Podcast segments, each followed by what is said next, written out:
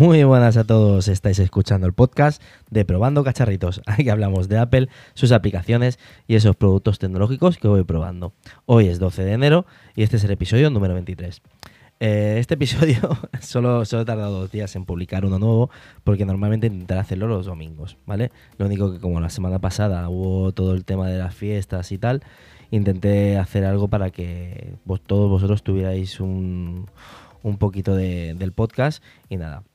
Eh, dicho esto, vamos a, voy a deciros de, qué va a tratar este tema y va a ser de cómo me organizo yo ahora con mi flujo de trabajo, qué aplicación tengo para recordarme y, con qué aplicación gestiono todo, todo lo que hago. Pues venga, vamos allá.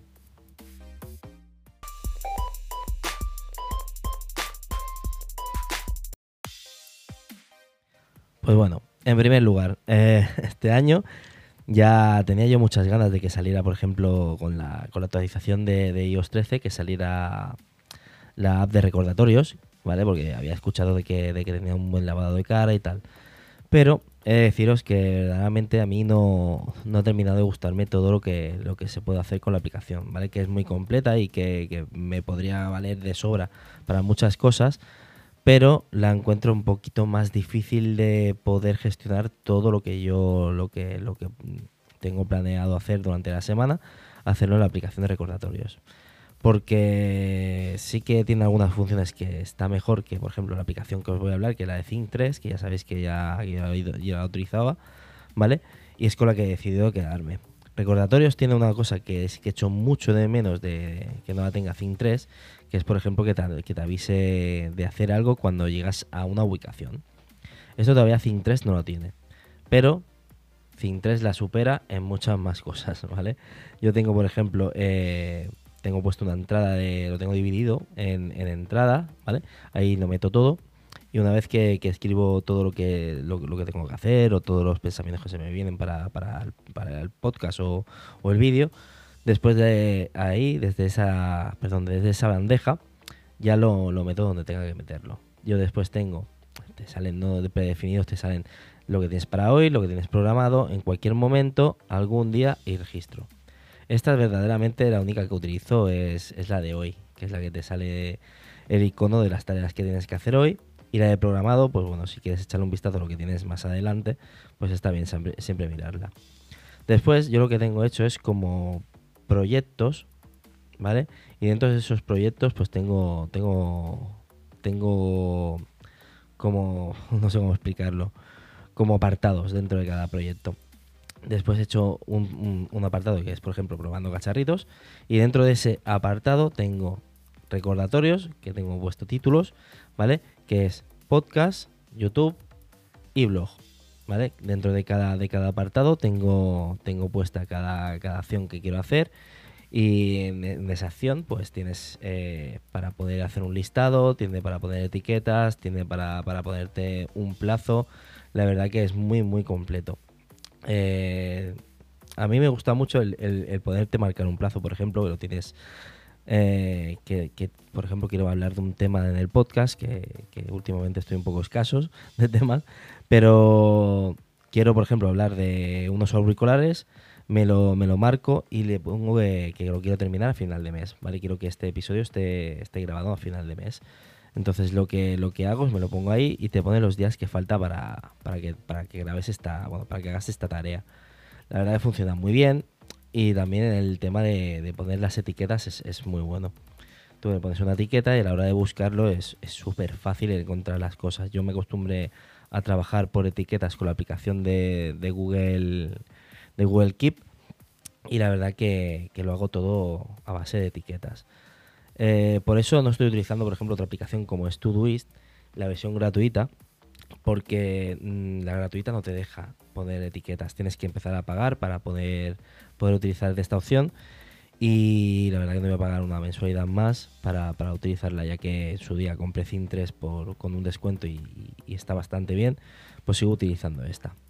Dentro de, cada cosa, o sea, de cada apartado que tengas para, realizar, tienes aparte de, inicio y final del proyecto y de poder poner las etiquetas, puedes hacer que tengas una lista dentro de la misma, ¿vale? Para poder marcarte, por ejemplo, si quiero hacer el revisado, si quiero hablar de tal cosa pues, y poder marcándolo con tics, o puedo tener una opción de poner una nota entera.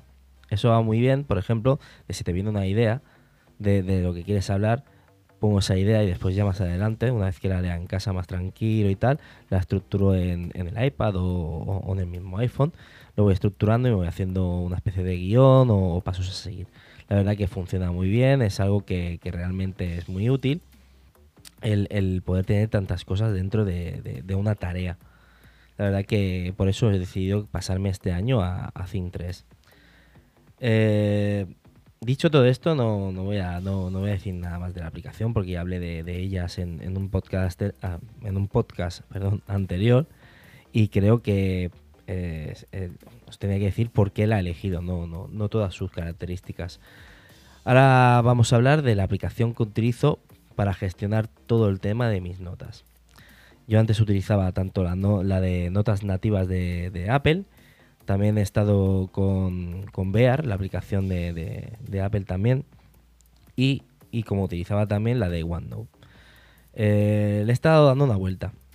Y de estas tres, la de notas la utilizaba mucho, pero a la hora de escribir con el pen en, el iPad, me daba como una especie de pequeño retraso y no me gustaba tanto. Entonces, eh, como tampoco la puedes utilizar en otros sitios que no, que, no, que, estén, que estén fuera del ecosistema de Apple, decidí probar la aplicación de OneNote. La verdad que estoy mirando casi todo allí. Eh, ya, ya utilizaba mucho para el trabajo, como expliqué en el anterior podcast, de que, de que lo teníamos compartido entre mi compañero y mi jefe y vamos poniendo todo ahí. Vale, yo tengo tres libretas, tres blogs de notas.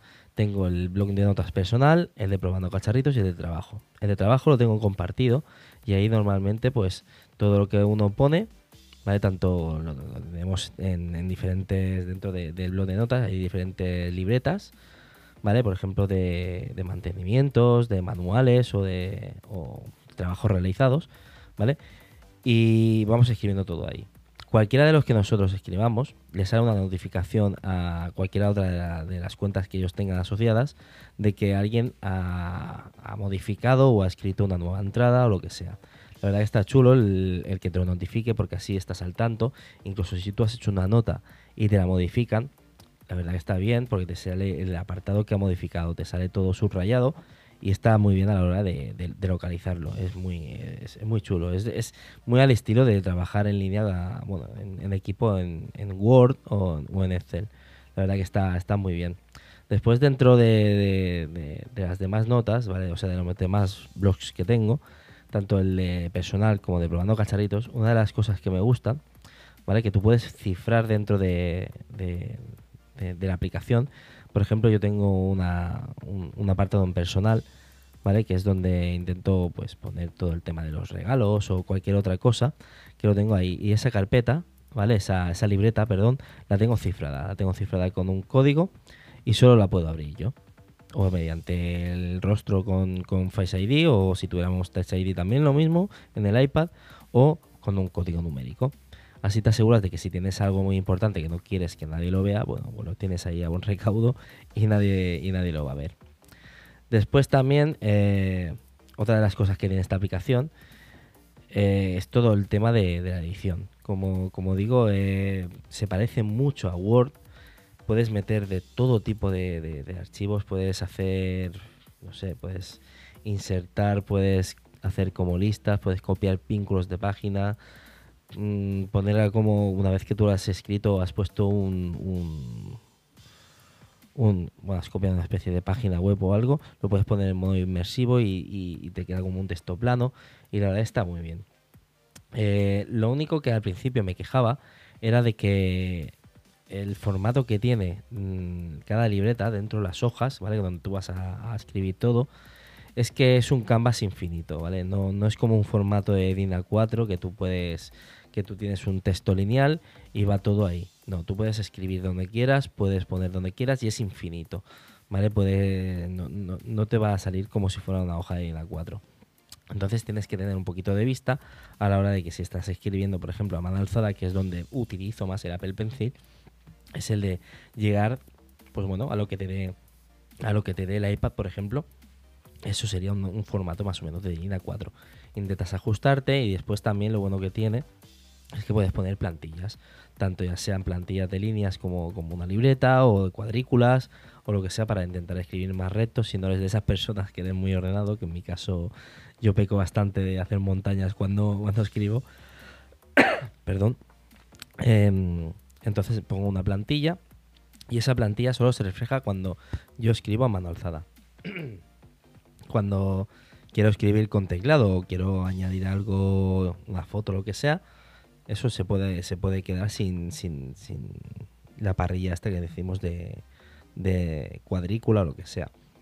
Me estoy acostumbrando a utilizarla y la verdad que cada vez le, estoy dando más caña.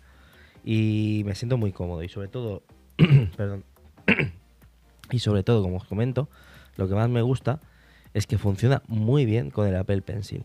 Es, un, es, una gozada el, utilizar este, este aparato eh, con, el iPad con una aplicación que, que, va realmente bien. Para no ser nativa de Apple, yo creo que es una de las aplicaciones que mejor la han implantado y la verdad que está, está realmente bien. Em, creo que también puedes hacer, por ejemplo, el ponerte un recordatorio en alguna nota o hacer algo así.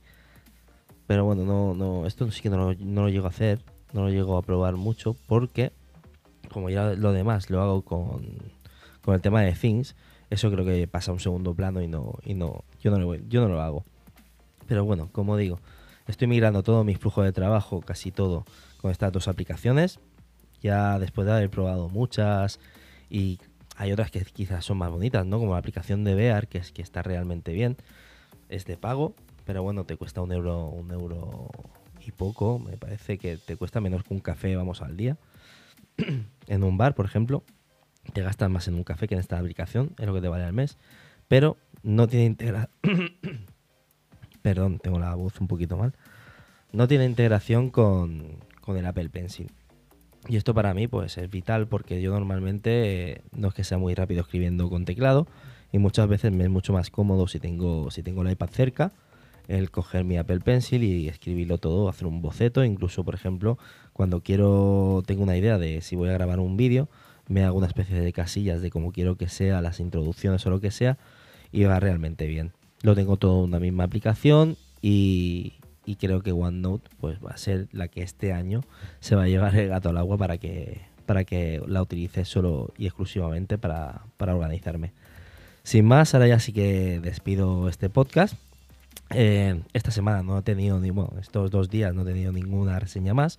Pero bueno, acordaos de que si ponéis reseñas, lo que hacéis es que si a vosotros os gusta este podcast, pues llega más gente eh, a posicionarme un poquito más alto en, el mundo de podcasting que me hace mucha ilusión. Por ejemplo, otra vez he vuelto a salir en, la sección de tecnología en podcast nuevos. Y nada, pues me ayudaréis mucho. Ya sabéis dónde podéis encontrarme, tanto en Twitter como arroba monte21, en Instagram como probando guion bajo cacharritos, por mail como probando cacharritos arroba gmail.com y en YouTube como probando cacharritos. Pues nada, ahora sí que ya me despido y recordad aprovechar al máximo vuestros cacharritos. Muchas gracias. Adiós.